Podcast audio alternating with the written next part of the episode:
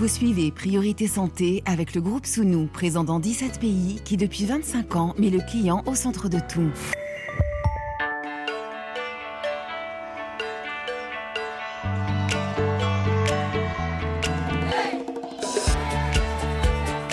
Priorité Santé. Caroline Paré. Bonjour à toutes et à tous. Les journées internationales thématiques nous donnent l'occasion de nous arrêter pour traiter de vastes sujets selon un regard, un angle bien particulier. Dans Priorité Santé, depuis maintenant plus de deux ans, nous avons pris le parti de vous donner rendez-vous le vendredi pour parler santé au féminin.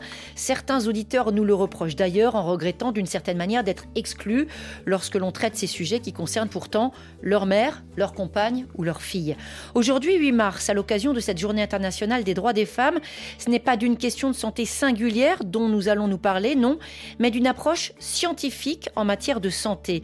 Les différences physiologiques inscrites dès la naissance et même avant, soumises à l'influence environnementale, culturelle et sociétale. Une meilleure compréhension des patientes pour des soins mieux adaptés. Et nous verrons qu'il existe des différences de symptômes ou d'incidences liées aux chromosomes sexuels, au fait d'être né garçon ou fille, et que cela peut entraîner des retentissements variables en termes de douleur, d'immunité par exemple, des différences susceptibles encore d'influencer la qualité de la réponse au traitement. Déterminisme sexuel, déterminisme de genre, qu'est-ce que ça change? Reconnaître et comprendre les différences de sexe, de genre, de naissance, de développement, c'est aussi se donner les moyens de lutter contre certaines inégalités en termes de prise en charge pour une santé plus efficace pour chacun et pour chacune. Mieux soigner les patientes, les patients, c'est aussi déconstruire un certain nombre de préjugés, reconnaître les différences liées au sexe en matière de santé. Pour en parler avec nous en studio, professeur Claudine Junien, bonjour. Bonjour. Vous êtes professeur émérite de génétique médicale et chercheur et vous avez co-signé avec Nicole Priolo le livre C'est votre sexe qui fait la différence aux éditions Plomb. Dans les studios de RFI Dakar, on vous retrouve, docteur Abdoulaye Diop, bonjour. Bonjour Caroline. Vous êtes gynécologue obstétricien à la clinique Bellevue de Dakar. L'écoute, l'accompagnement, le diagnostic est relégitimé, oui, pour mieux traiter notamment la plainte de la douleur chez vos patientes.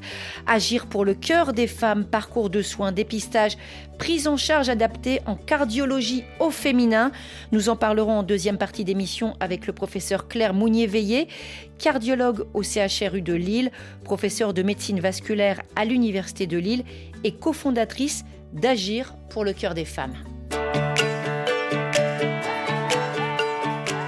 Priorité santé sur RFI. Cette approche scientifique donc, nos gènes, patrimoine à la naissance, l'impact aussi des habitudes et de l'environnement, une somme considérable d'informations dans ce livre, professeur Junien, c'est votre sexe qui fait la différence, qui met donc en avant nos différences biologiques, génétiques, chromosomiques. On revient donc, on va dire, à l'essentiel, aux cellules, même ça se construit avant la naissance. C'est un exercice de vulgarisation sur les bases biologiques de notre santé. Vulgarisation, on parle de beaucoup de maladies, de presque toutes les maladies. En fait, c'est l'essence de notre santé, ces chromosomes.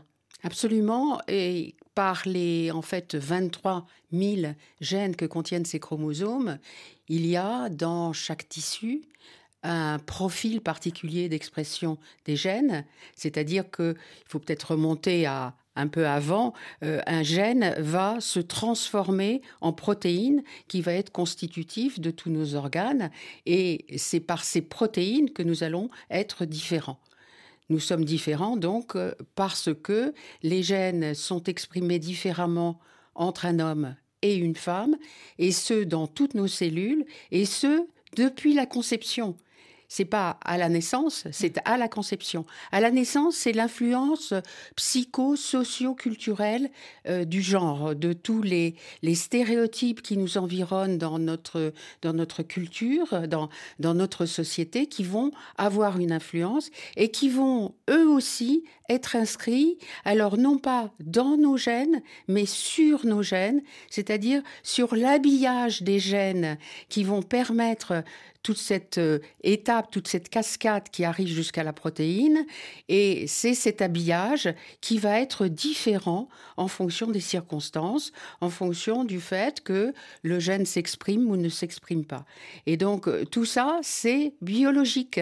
C'est-à-dire que le genre qui vient de la société, qui vient des influences de la société, est aussi biologique. Il est biologique dans toutes nos cellules, dans tous nos organes, comme le genre comme le sexe lui-même, qui est entièrement biologique avec une face génétique et une face épigénétique.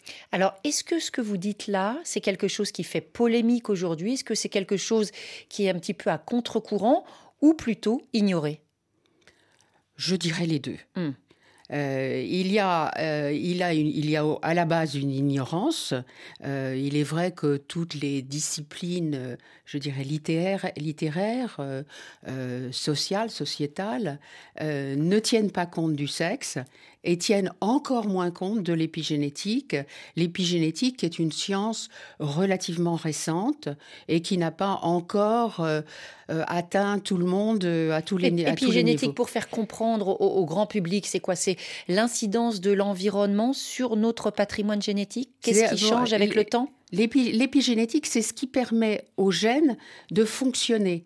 Les gènes, les gènes c'est juste un message écrit qui ne fait rien. Il va simplement être recopié pour donner des protéines selon des étapes bien bien précises, bien connues. Mais euh, cette, cette, euh, ce recopiage va dépendre de ce que l'on appelle des marques épigénétiques, c'est-à-dire de l'habillage. Si vous êtes habillé pour le plein été, vous avez juste une petite robe légère et vous allez pouvoir vous exprimer. Si c'est l'hiver, vous allez avoir la grosse doudoune, les grosses chaussettes et euh, votre corps va pas beaucoup s'exprimer. Et c'est pareil pour les gènes. Donc vous avez des gènes qui sont bloqués, qui s'expriment pas, et des gènes qui sont ouverts et qui s'expriment, ce qui explique que d'un tissu à l'autre, on n'a pas le même programme d'expression des gènes. Et vous allez avoir, venant du chromosome X et du chromosome Y dont on a parlé tout à l'heure, des influences qui vont faire en sorte que si on est chez un homme, c'est tel gène à tel moment dans tel tissu qui va s'exprimer. Si vous êtes une femme, eh ben ça va être un petit peu différent. On tient compte donc d'une chose essentielle en science, la biologie. Ça semble une évidence et pourtant c'est paradoxal. On entend de plus en plus parler de médecine personnalisée, hein, des traitements très pointus. Par exemple, on pense au cancer. Et on a l'impression, quand on vous écoute, que finalement, on ne fait pas la personnalisation la plus basique, c'est-à-dire homme-femme. Absolument, absolument. Et c'est la personnalisation la plus évidente et, euh, la plus importante hum. qu'il faut faire.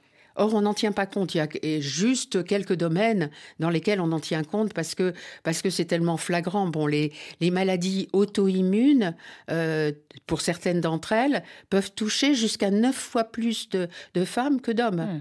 Donc, euh, on s'interroge forcément. Il faut, voilà, et il faudrait vraiment avoir une panoplie de médicaments euh, qui soient plus adaptés aux femmes qu'aux hommes, ou des doses qui soient plus adaptées aux femmes qu'aux hommes. On va y revenir parce que jusqu'à présent, les médicaments, euh, il y a marqué le poids, l'âge, mais on pourrait aussi rajouter le sexe sur l'emballage. Alors, mieux comprendre, mieux soigner, avec donc cette chronologie, on l'a bien compris, à l'origine, les chromosomes, mais il y a aussi les hormones, il y a aussi le genre. On ne sépare pas, on ne découpe pas d'une manière euh, une approche d'une autre. Et vous citez un chiffre qui est aussi assez intéressant. Euh, à ceux qui disent bah, bah, oui, mais il faut tenir compte de tout le monde 0,0,18% de naissances intersexes. Euh, simplement, les cas d'ambiguïté chromosomique, c'est extrêmement rare. Bah, bien sûr. Hmm. Et pourtant, on ne les exclut pas, mais on en tient compte, bah, mais pour, pour, ce que c'est au niveau quantitatif. Bien sûr, il faut, il faut, il faut absolument en tenir compte. Et, c'est vrai que ce sont des problèmes difficiles, délicats pour les patients, mais, euh, mais on, ne peut pas on ne peut pas simplement euh, les exclure, ni au contraire faire une case à part euh, pour ces sujets. Hum. Compréhension, explication. on va tout de suite rejoindre le docteur Abdoulaye Diop, mais d'abord, je voulais qu'on aborde cette question assez euh, emblématique de la douleur, douleur au féminin, douleur au, masculin. Est-ce que génétiquement cette douleur est différente? Est-ce qu'elle s'exprime différemment quand on euh, est une femme ou un homme? Absolument. Et ça, c'est bon, c'est quelque chose qui a été euh, découvert par Jeff Mogill euh, au Canada. Et il a vraiment fait les choses en suivant bien un protocole recherche pour être sûr que quand on disait que les femmes étaient plus douillettes, c'était vraiment une question génétique, ça n'est pas, ça n'est absolument pas une question de caractère ou de faiblesse. Une question de mm, mm. caractère ou de faiblesse mm, ou du deuxième sexe. Donc c'est extrêmement sexiste de dire que les femmes sont douillettes. En fait, les femmes sont plus sensibles, Elles biologiquement. Sont plus sensibles. Et c'est la même chose chez les souris. Et c'est ça qui est extraordinaire, c'est que bon, euh, sur le plan de l'évolution, on est quand même assez loin de la souris. Mmh. Mais la souris, et c'est pour ça que notre, nos modèles d'études euh, en prenant la souris ne sont pas faux, ils sont tout à fait corrects. Il faut simplement bien savoir euh, où se situent les différences chez l'homme et la femme et où se situent les différences entre le mâle et la femelle souris. mais on a exactement les mêmes résultats.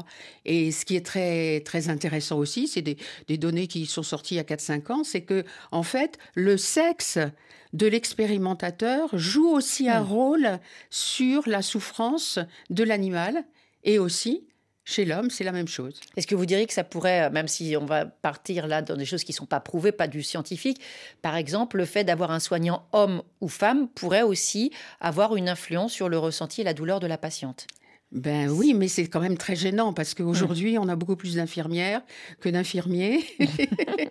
et la, la, médecine est en train de se féminiser aussi. Alors, un contre-exemple avec le docteur Abdoulaye Diop qui soigne les femmes et les écoute, questions, les plaintes. Euh, j'imagine que ça revient régulièrement lors de vos consultations gynécologiques, docteur Diop.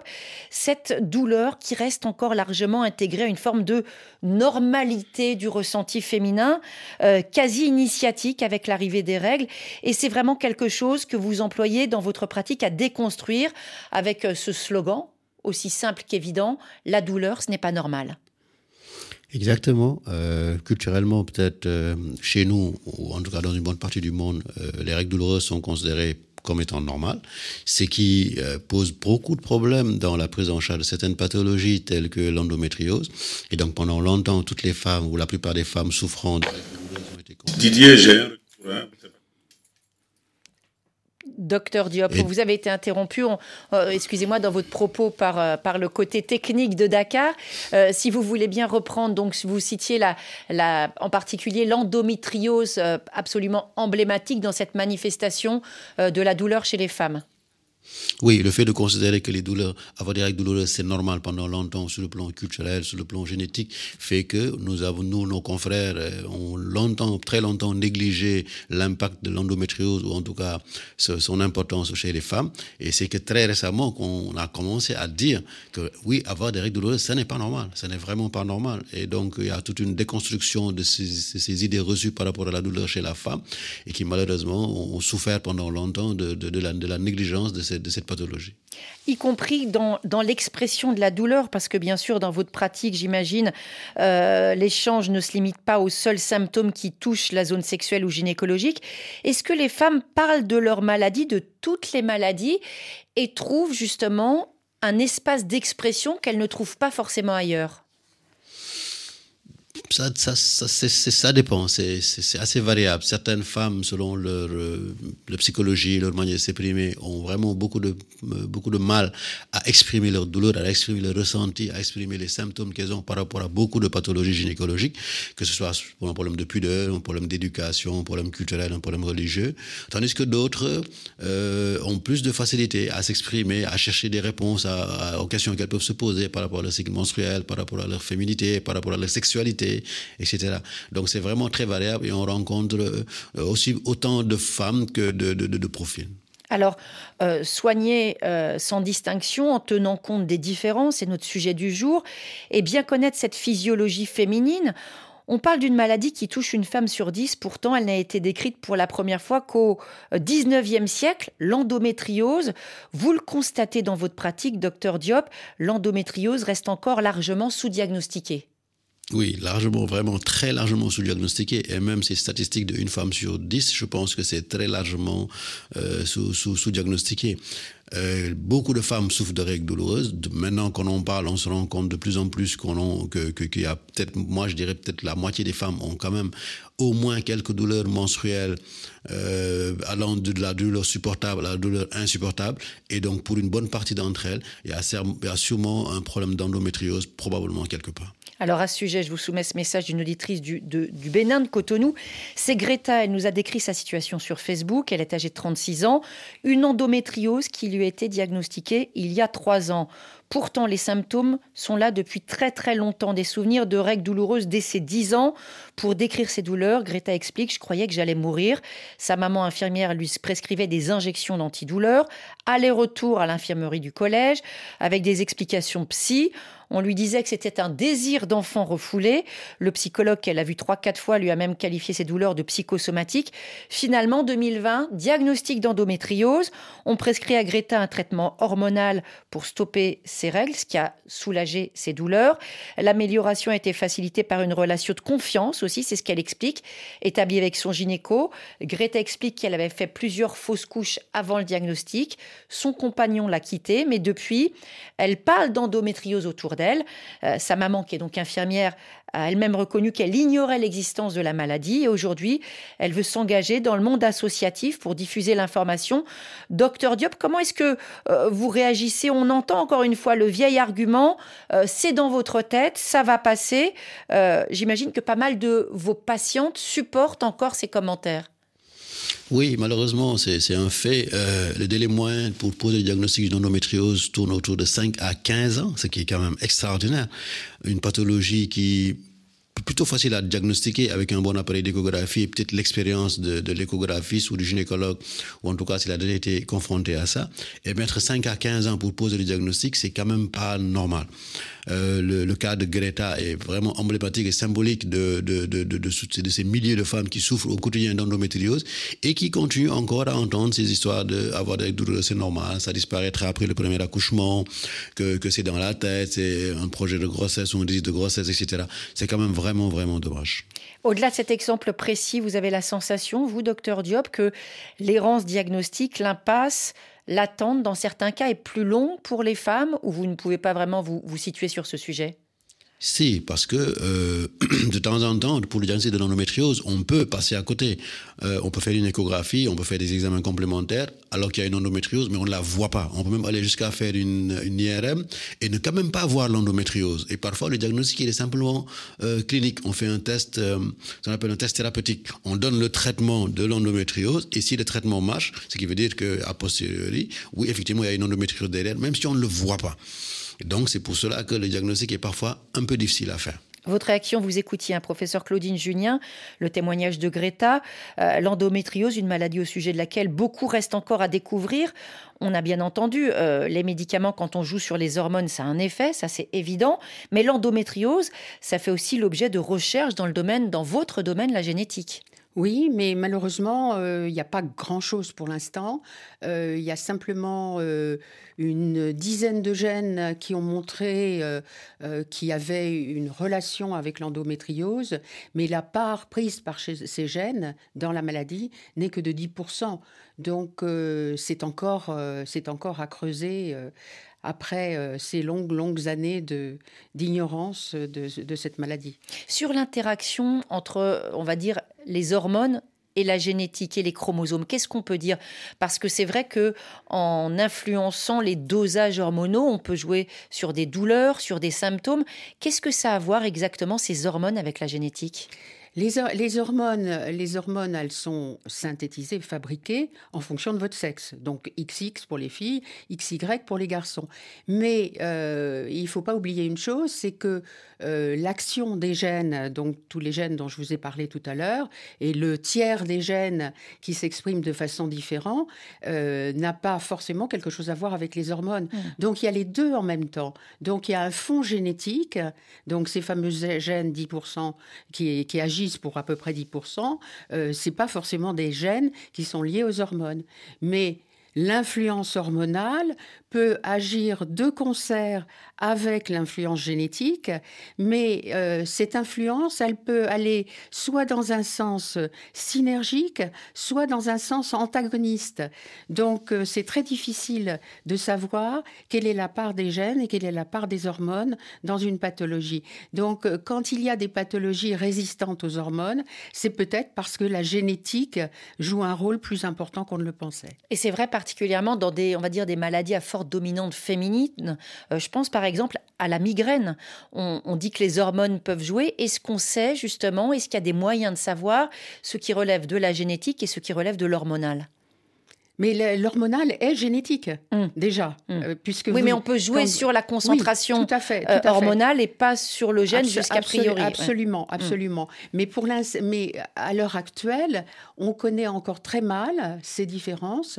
Les, euh, les relations pour montrer que c'est hormonal ou génétique, il y a un modèle animal de souris euh, qui permet de départager. C'est-à-dire, vous allez avoir des animaux qui ont des, euh, des chromosomes Et des ovaires donc qui vont synthétiser des estrogènes, hormones féminines, ou alors des animaux qui sont XX, euh, mais qui vont avoir des testicules, donc qui vont synthétiser la, testostérone.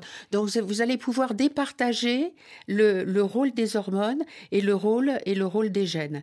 Mais c'est encore à des stades qui mériteraient d'être creusés. C'est expérimental. Absolument. On travaille dessus. Euh, cette question de, de l'écoute des préjugés, on l'a abordé tout à l'heure. On va y revenir tout de suite avec une auditrice. On part pour cela pour le Congo.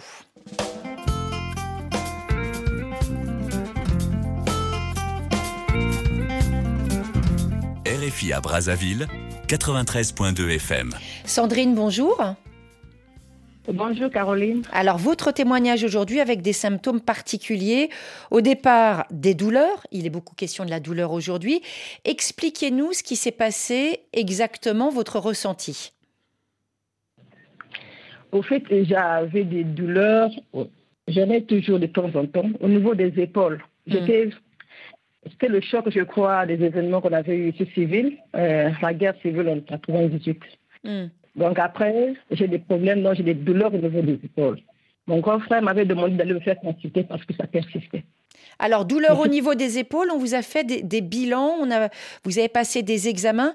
Euh, qu'est-ce qui a été révélé à ce moment-là? Euh, La numération sanguine m'avait révélé que j'avais un taux de sang moins. D'hémoglobine C'était à 8. Hmm. Oui, hmm. c'était à 8. Donc, euh, du coup, vous aviez une forme d'anémie, j'imagine.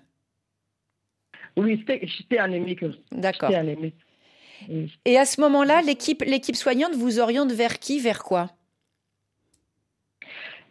Le généraliste avait commencé avec le traitement. Lui-même me traitait en me prescrivant des, euh, des produits, en me demandant encore de faire d'autres examens.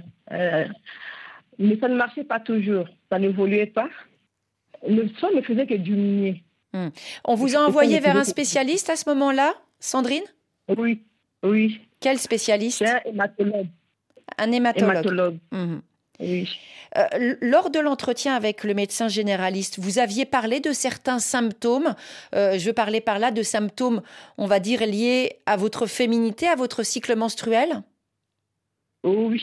Vous aviez dit quoi? parlé de je lui avais dit que j'avais remarqué que je saignais beaucoup lors de mes menstrues. Le flux était abondant. Ce n'est pas la même chose. Mm, mm. Et on vous a envoyé vers un hématologue alors que vous faites euh, le cas de règles hémorragiques, c'est ça? Oui, des règles hémorragiques, si on peut appeler ça comme ça. C'est vraiment abondant.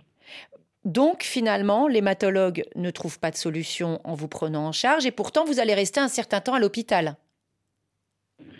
Je n'étais pas hospitalisée, je partais de temps en temps. Toutes les fois que j'avais rendez-vous, lorsqu'on me demandait de faire des examens, je partais pour le contrôle, pour vérifier encore le taux du sang, je partais. Et, elle m'avait demandé après de faire l'échographie. Hmm. L'hématologue, oui. Elle vient. Elle m'avait demandé de faire l'échographie. Et à ce moment-là, qu'est-ce qui a été révélé par ces examens? J'avais la dystrophie ovarienne. Mhm. C'est-à-dire qu'on vous a orienté en hématologie un certain temps. Il a fallu, malgré euh, l'expression de symptômes assez clairs, euh, ben, qu'on vous oriente finalement vers peut-être un spécialiste mieux adapté à vos douleurs, à savoir un gynécologue. Vous avez vu ensuite un gynécologue. Est-ce que le traitement a été plus efficace à ce moment-là? Oui, c'était très bon. C'était très bon. Le gynécologue c'était très bon. Il m'avait presque des pilules. Des petits comprimés comme ça. Hum. Est-ce que vous avez eu le sentiment à un certain moment, Sandrine, qu'on ne vous comprenait pas, voire même qu'on ne vous écoutait pas? J'avais ce sentiment-là. Hum. Merci beaucoup pour votre témoignage. Docteur Abdoulaye Diop, déjà une petite explication. La dystrophie ovarienne, c'est quoi? La dystrophie ovarienne est une euh, perturbation hormonale euh, caractérisée par la présence de follicules, si j'ose dire, en excès au niveau des ovaires. Ce sont les œufs qui sont au niveau des ovaires qui sont censés arriver à maturité et éclater chaque mois lors de l'ovulation. Il y a un déséquilibre hormonal qui fait que ces follicules n'arrivent pas à maturité et donc ça donne des perturbations du cycle menstruel. Et comment expliquer les fièvres euh, hémorragiques qui concernaient donc Sandrine?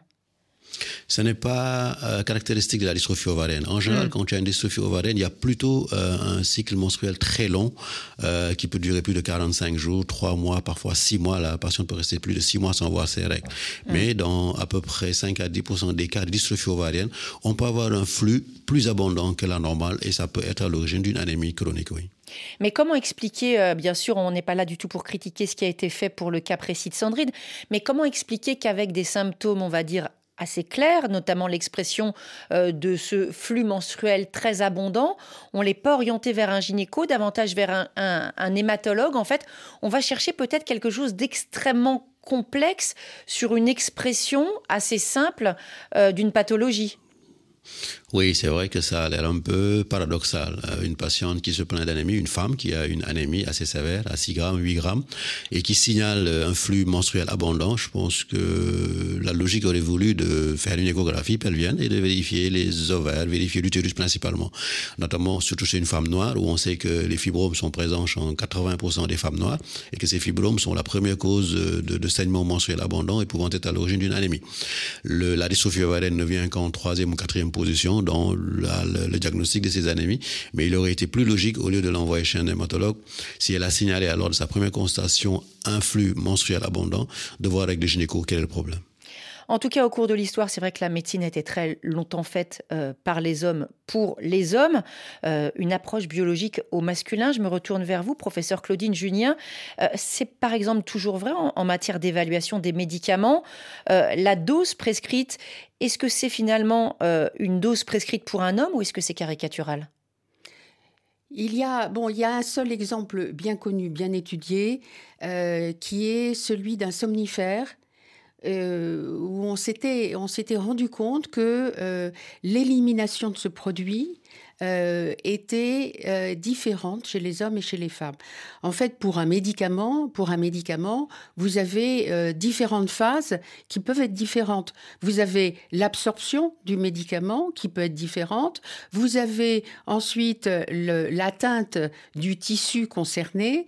Vous avez sur les cellules des, des, des récepteurs qui vont permettre au produit de, de rentrer dans la cellule. Ensuite, vous avez le mode d'action du médicament et euh, un médicament peut agir différemment chez un homme et chez une femme, avoir euh, euh, des récepteurs différents ou un mode d'action différent ou légèrement différent. Et puis ensuite, il y a l'élimination. Si le produit reste longtemps dans, dans, le sang, et c'est ce qui se passe pour ce somnifère, euh, aux États-Unis, ils se sont rendus compte que il y avait eu des accidents de voiture chez des femmes qui avaient pris ce médicament, parce que comme il s'éliminait moins rapidement, eh bien, le lendemain matin, il y avait euh, effectivement des risques de s'endormir au volant. Alors, qu'est-ce qu'ont fait les Américains? C'est le premier médicament au monde, mais euh, pendant euh, les dix dernières années, non peut-être pas autant, euh, les, cinq dernières années, c'est toujours le seul exemple. Il y a des boîtes roses et des boîtes bleues. Mmh. des boîtes roses, donc, avec un dosage moindre, et des boîtes bleues avec le dosage qui, a été, qui avait été est, extrait en fait de, des essais cliniques fait sur des hommes. mais fait principalement sur les hommes. Et vous expliquez aussi, ça peut être en, termes de, dosage et de euh, temps d'action dans l'organisme, mais ça peut être aussi en termes d'effet tout simplement. Euh, dans votre livre, on, peut lire que l'aspirine ne protège pas les femmes contre l'infarctus du myocarde, euh, comme les hommes, mais contre l'AVC. Alors ça, ça paraît assez étonnant. C'est assez étonnant, mais c'est d'autant plus étonnant que c'est un petit peu remis en cause ah. maintenant. Donc euh, voilà, il y, a, aussi des études qui ne sont pas qui ne sont pas forcément faites selon les critères de la recherche, avec euh, le nombre de patients euh, voulus nécessaires et la comparaison entre une étude et une autre peut ne pas ne pas être correcte. Est-ce qu'on sait par exemple pourquoi les vaccins finalement pourraient marcher en étant en dose moins importante chez les femmes que chez les hommes. Pour parler plus clairement, j'ai pas forcément été très clair. On pourrait mettre une demi-dose de vaccin chez une femme et ça pourrait suffire pour les protéger contre euh, certains euh, virus ou infections. Oui, alors ça, ça a été vu, ça a été vu pour beaucoup de maladies la grippe, euh, la grippe en particulier. Et il est dommage, et on, voit par exemple pour, pour la Covid, c'est ce qui s'est passé. Mmh. Pour la Covid, apparemment, enfin personnellement, je ne suis pas au courant d'études qui aient été faites dans ce sens. Et en tout cas, quand vous demande votre, votre sexe, euh, quand vous vous faites vacciner euh, contre, contre la Covid. Alors, euh, ça aurait permis d'avoir plus de doses pour l'Afrique en particulier, mais aussi de, de, de, dépenser moins en mmh. vaccins, en termes de vaccins, pour les femmes alors qu'elles en ont peut-être, hein. je dis bien peut-être, parce que je ne connais pas d'études qui été faites. Hum. Alors, docteur Abdoulaye Diop, professeur Junien, on va poursuivre notre échange, ce sera juste après ce titre de Georgia Smith avec Beautiful Little Fools.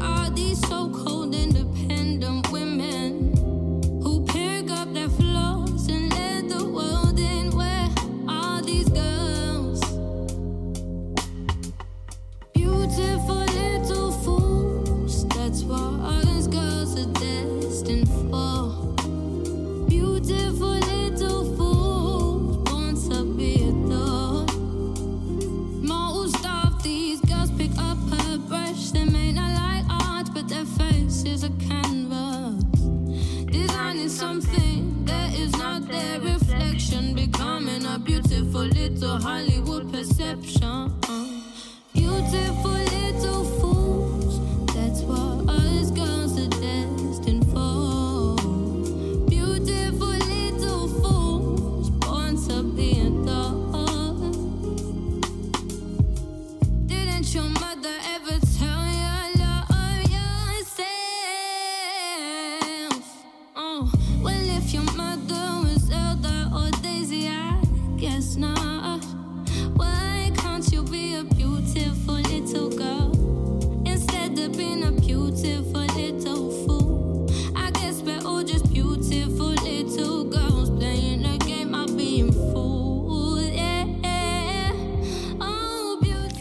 Priorité santé sur RFI, Journée internationale des droits des femmes, mieux soigner les femmes, écouter davantage les patientes, lutter contre les inégalités en termes de prise en charge, intégrer les spécificités biologiques de chacun, de chacune. Toujours en compagnie du professeur Claudine Junien, professeur émérite de génétique médicale, chercheur co-autrice avec Nicole Priolo de l'ouvrage C'est votre sexe qui fait la différence aux éditions Plomb. Et toujours en ligne de Dakar, docteur Abdoulaye Diop, gynécologue obstétricien. Et c'est vrai, même quand on est spécialiste de la santé sexuelle et reproductive comme vous, docteur Diop, euh, ce bien-être des femmes se limite pas à cette seule dimension. En termes de prévention, est-ce que vous agissez de manière globale, y compris par exemple euh, sur des, des spécialités comme l'endocrinologie, le diabète, la thyroïde, la santé cardiovasculaire? J'imagine vous ne prenez pas en compte une seule dimension de la patiente. Oui, euh, la prise en charge de la patiente doit être une prise en charge globale. Comme la définition même de la santé, ce n'est pas seulement un bien-être physique, c'est aussi un bien-être psychologique, social et tout ça. Donc la prise en charge doit être la plus holistique possible en tenant compte non seulement des, spécificités liées à la femme, des symptômes qui l'amènent en constatation, mais tout un, tout un tas de paramètres liés à ses antécédents, liés à son style de vie, liés à sa culture, liés à sa religion, liés à, vraiment plein de choses. Et c'est dans cette mesure que l'on peut prendre en charge efficacement, aussi bien de curative que de préventive, la patiente.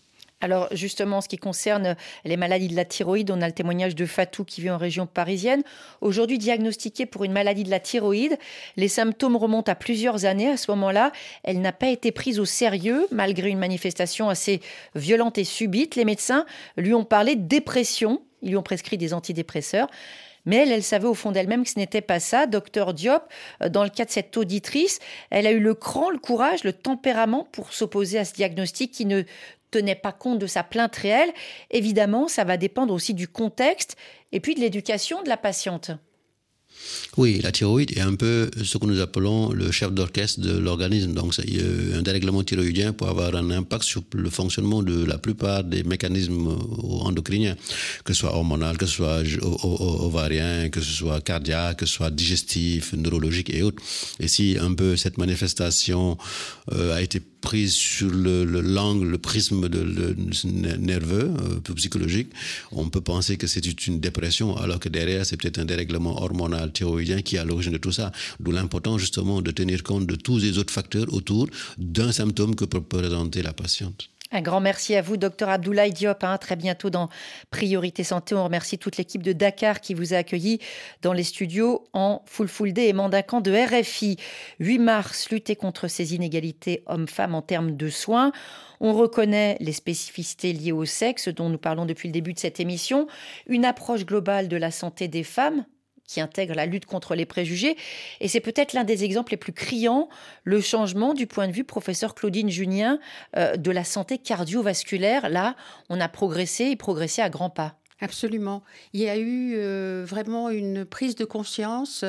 Euh, j'ai connu, j'ai rencontré la professeure Regit Zagrosek à Berlin, qui a créé à Berlin l'Institut du genre et qui a organisé en Europe euh, des conférences euh, qui regroupaient des gens de tous les pays, mais pas beaucoup de Français. Euh, nous étions trois contre peut-être une dizaine ou une quinzaine d'Italiens.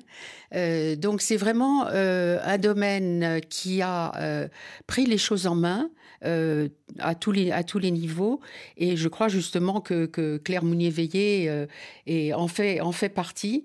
Et euh, c'est justement là où on a les, les plus beaux exemples de, de signes cliniques différents entre les hommes et les femmes. Signes cliniques dont on commence à connaître aussi les, les raisons, la physiologie, la génétique, tous, les, tous les mécanismes en, en jeu. Et donc qui vont impliquer des gestes thérapeutiques ou même des gestes d'exploration qui ne seront pas les mêmes. Précisément, spécialiste à qui le cœur des femmes doit beaucoup. Professeur Claire Mounier-Veillé, bonjour. Oui, bonjour. Cardiologue au CHRU de Lille, professeur de médecine vasculaire à l'Université de Lille, cofondatrice d'agir pour le cœur des femmes. C'est vrai que cet exemple des symptômes de la crise cardiaque au féminin, symptômes distincts euh, de cette image de l'homme en proie à l'infarctus du myocarde, c'est souvent utilisé pour permettre au grand public de comprendre cette différence sexuée en termes de santé, avec initialement la lutte contre un préjugé, professeur, celui que le risque cardiaque, ça concernait, c'était surtout une affaire d'homme. Eh bien, c'est pas vrai du tout. Tout à fait. Aujourd'hui en France, euh, il y a deux chiffres, hein. 2,33 Il y a deux femmes qui malheureusement décèdent d'un accident de la route par jour. 33 femmes qui vont décéder malheureusement d'un cancer du sein et 200 femmes par jour qui décèdent d'un accident cardio-neurovasculaire. Donc, les chiffres parlent d'eux-mêmes. Et comme le disait Claudine, que je salue d'ailleurs sur ce plateau, euh, les, femmes ont une maladie différente avant la ménopause. Et comme la maladie est différente, cela explique aussi que les symptômes associés à la douleur thoracique soient différents. Et surtout, ce qui est important de retenir, c'est que notre vie hormonale, la contraception avec oestrogène, la grossesse, la ménopause, vont conditionner aussi euh, l'arrivée des facteurs de risque cardiovasculaires qui font le lit des maladies cardiovasculaires. mais que dans 8 cas sur 10, on peut éviter de rentrer dans la maladie. Et c'est pour cette raison, hein, là aujourd'hui je suis à Cannes et pas avec vous, parce qu'on a le lancement du bus du cœur des femmes, 15 mm. villes, et là c'est un dépistage sur 1h15 pour faire prendre conscience à ces femmes que cette maladie est différente, qu'il y a des facteurs de risque différents et que voilà, il faut agir plutôt que subir. Ça veut dire qu'en matière de prévention des maladies cardiovasculaires, on doit aussi euh, préparer, initier, diffuser des messages un petit peu différents, professeur Mounier-Veillé. Il faut dire aux femmes, écoutez-vous, prenez soin de vous, soyez égoïste, prenez en charge votre santé. Et on a ces trois phases clés de dépistage. 15 hein. euh, ans, 16 ans pour la première contraception, qui est d'ailleurs remboursée par la Caisse nationale d'assurance maladie, la consultation longue. Ensuite, c'est les grossesses sont tardives, donc les femmes ont déjà des facteurs de risque, eh bien on refait un bilan cardiovasculaire mmh. et l'entrée dans la ménopause autour de la cinquantaine. Ça, veut dire aussi, excusez-moi, euh, pas forcément s'adresser uniquement à un cardiologue, mais ça veut dire que les acteurs de la santé féminine, gynécologues, euh, sages-femmes et même infirmières ou agents de santé, là je pense bien sûr à nos auditeurs en Afrique, tout le monde doit s'impliquer pour cette prévention mais même le citoyen, même mmh. l'auditeur mmh. en Afrique, je veux dire la main du cœur, vous avez la main du cœur. Hein mesure de tension, bilan lipédique, glycémie, symptômes, poids taille. Est-ce eh ben, qu'aujourd'hui il y a est-ce, qu'il y a aujourd'hui quelque chose qui est fait en matière de formation des soignants? Alors oui, tout à fait. Ben, par exemple, au niveau de, ce que nous faisons avec Thierry Drillon à Agir pour le cœur des femmes, on a un partenariat avec euh, l'organisme national de développement professionnel continu mmh. et on forme les professionnels de santé en réunion virtuelle aux spécificités du risque cardiovasculaire des femmes. Parallèlement, en faculté, on a des, ce qu'on appelle les diplômes universitaires, où maintenant on a des modules dédiés aux spécificités cardiovasculaires du risque des femmes. En, moi, dès la, première, deuxième année de médecine, ils ont leur petit couplet sur femmes et risque cardiovasculaire. Donc je pense que c'est, vous savez, la prévention citoyenne, la prévention positive, il ne faut pas être docteur pour faire de la bonne prévention. Hein. Mmh. Il faut avoir les bonnes clés, ce que vous faites, hein, vous sauvez des vies en ce moment. Bon, ça me laisse sans voix. Une problématique qu'on a déjà abordée, celle des traitements spécifiques, on en a parlé tout à l'heure. Est-ce que c'est vrai aussi en matière de santé cardiovasculaire, des traitements finalement mieux adaptés à ce cœur des femmes qui est aussi fait de molécules féminines? Alors, je vais vous donner un exemple concret. Les statines, qui font couler beaucoup d'encre mmh. pour les lipides, on sait qu'il y a des formes de statines qu'on appelle des statines hydrosolubles dans notre jargon de médecin. Il n'y en a que deux, c'est deux vieilles molécules, mais qui sont beaucoup mieux tolérées chez les femmes parce que ça ne passe pas dans les muscles. Ce n'est pas liposoluble. Donc, quand on est en prévention primaire, c'est-à-dire quand la femme n'a jamais fait d'accident et qu'on a le temps, eh bien, on va personnaliser le traitement avec ce genre de molécules ou bien on va augmenter tout doucement les médicaments quand on n'est pas au cours d'un accident. Hein, quand une femme fait un infarctus ou un accident vasculaire cérébral, on ne cherche pas à faire la différence, c'est trop grave. On traite hommes et femmes de la même manière. Mais vous avez raison, et Claudine l'a très bien explicité dans son livre, que je recommande parce qu'il est vraiment excellent, eh bien, euh, les doses ont été faites dans des cohortes masculines, donc il y a plus mmh. d'effets indésirables parce que le métabolisme est différent. Donc quand on a le temps, quand il n'y a jamais eu d'accident, on va adapter progressivement. Quand on est en prévention secondaire, on prévient la femme. Mais si la femme ne tolère pas bien, eh bien dans la même famille de médicaments, on cherchera le traitement haute couture qui sera bien toléré, parce qu'on y arrive toujours. En ce qui concerne la recherche, ma dernière question, professeur Claire Mounier-Veillé, est-ce qu'il y a des projets spécifiques dédiés à cette santé du cœur des femmes? Oui, alors nous avons du retard, Claudine l'a très bien exprimé. Euh, en Hollande, aux États-Unis, ils ont beaucoup plus d'avance. Hein. Vous avez le programme GORED aux États-Unis où il y a des études parce que les gens donnent plus facilement pour la recherche dans les pays anglo-saxons et mmh. néerlandais. En France, le donateur est assez frileux, on va dire. Donc cette recherche, elle a un coût. Donc vous avez des études quand même, je pense notamment à l'étude WAMIF, coordonnée par Stéphane Manzo, sur connaître l'épidémiologie de l'infarctus du cœur des femmes on commence à mettre de plus en plus de femmes, il faut qu'elles aient, soit des femmes qui sont ménopausées, soit elles ont une contraception efficace, pour éviter justement qu'il y ait des effets délétères sur une éventuelle grossesse que la femme ne connaîtrait pas. C'est très très encadré la recherche en France. Un dernier point, peut-être, l'ultime. Euh, vous avez un entretien de 45 secondes avec une femme en termes de prévention pour sa santé du cœur. Vous lui dites quoi? Je lui dis déjà euh, la main du cœur avez-vous mesuré votre pression artérielle depuis moins de six mois? Est-ce que votre bilan biologique date de moins de six mois? Avez-vous des symptômes d'alerte? C'est ce que je fais dans le bus, hein, Mhm, un entretien mhm. de. Bah, justement, de là, on est à la radio, minutes. mais vous êtes dans le bus, allez-y. Ah, Dans le bus, c'est euh, avez-vous un médecin traitant? Avez-vous déjà vu un cardiologue Savez-vous avez-vous de l'hypertension Avez-vous du diabète Est-ce que pendant vos grossesses vous étiez hypertendu Aviez-vous du diabète pendant la grossesse Est-ce que dans la famille il y a des gens qui ont des facteurs de risque cardiovasculaires Des gens qui sont morts d'infarctus, d'AVC Euh, Avez-vous des traitements euh, actuellement pour votre hypertension Voilà, c'est ça. Connaissez-vous les chiffres qui disent que vous êtes hypertendu? 140-90 135-85 à la maison. Et ensuite, on parle des symptômes. Avez-vous des palpitations à l'effort ou au repos? Avez-vous des douleurs dans la poitrine? Êtes-vous essoufflé quand vous montez les escaliers? Euh, Vous sentez-vous euh, euh, oppressé la nuit en vous réveillant Mal à la tête pour l'hypertension? Voilà, donc vous voyez, en quelques secondes, on arrive à screener une femme.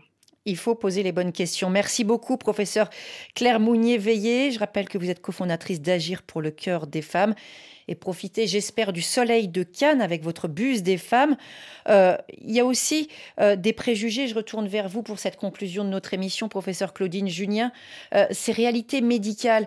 Tout à l'heure, professeur Claire Mounier-Veillé disait que des efforts étaient faits en matière de formation des soignants. Euh, dans la recherche aussi, est-ce que ce que vous avez un petit peu défriché comme territoire, c'est quelque chose qui est en train de prendre dans la nouvelle génération ou il y a encore énormément de chemin à faire sur ce plan? Il y a deux, il y a- il faut voir deux choses. Bon, un, l'enseignement des médecins. Euh, j'ai commencé à faire l'enseignement de ce qu'on appelle le dimorphisme sexuel, les différences entre les hommes et les femmes, en faculté de médecine à Paris-Ouest en 2008. J'ai arrêté en 2012 pour cause de retraite, Mm. mais euh, depuis, je crois qu'il n'y a qu'à Lyon Mm. que l'on fait un enseignement euh, équivalent. Donc, en première année de médecine, c'est important parce que il y a, il y a- il y a toutes les catégories de personnel médical qui passent par la première année. Excusez-moi, je vous coupe parce qu'on n'a pas, on n'a pas entendu ce mot depuis le début. Est-ce que certains vous ont dit finalement tout ça c'est du féminisme, ça- n'a pas grand sens en médecine ou quand même ce genre de discours c'est complètement dépassé? C'est pas dépassé, c'est c'est c'est pas encore reconnu. Ah. C'est surtout ça. Mais on vous fait ce reproche de dire Ah, euh, euh, non, on m'a jamais fait ce Hmm. reproche, mais simplement que euh, y a eu des réformes de l'enseignement et que euh, c'est tombé à l'eau. Hmm. Ce que fait Claire Mounier-Veillé, on est on est déjà dans dans la spécialité. Hmm. On n'est pas encore dans les mécanismes de base. Or ça, ce sont les mécanismes de base qu'on peut enseigner en génétique, mais qu'on peut enseigner aussi dans d'autres disciplines. Un dernier mot pour les hommes qui écoutent et qui disent on, on s'occupe que des femmes. Mais par contre, ce que vous expliquez aussi dans votre livre, c'est qu'il y a aussi des sous-diagnostics masculins à cause des préjugés. On pense à l'ostéoporose. Oui, alors je, je proclame aussi, je m'occupe aussi des hommes. C'est ça, c'est Ça ça. m'intéresse. Mais, mais c'est les humains, c'est les êtres C'est humains. les humains. Voilà. Je, trouve, je trouve que dans le, le, le combat que mènent les femmes pour des raisons tout à fait justes, euh, dont on parlera peut-être pas ici, mais euh, je trouve qu'il est aussi très important d'étudier les hommes et les femmes, Mm. les deux, euh, pour comprendre les mécanismes qui conviennent aux deux. Et quand, par exemple, un homme est protégé d'une maladie grâce à un mécanisme moléculaire particulier, si on trouve un médicament contre euh, ce- cette forme de la maladie, ce médicament peut aussi être utile pour les femmes. Et donc, euh, c'est un jeu à faire entre ce qui se fait chez les hommes et ce qui se fait chez les femmes. Sans exclusion, sans oublier personne. Merci beaucoup, professeur Claudine Junien. Merci d'avoir répondu à nos questions dans Priorité Santé. Je rappelle le titre de ce livre, très fourni, publié aux éditions Plomb. C'est votre sexe qui fait la différence.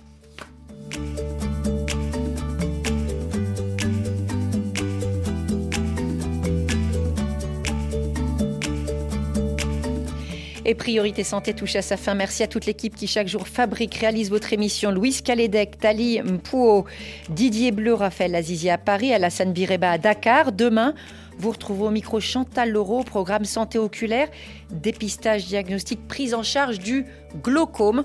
Priorité Santé dès 9h10 temps universel. Et quand vous le voulez en podcast.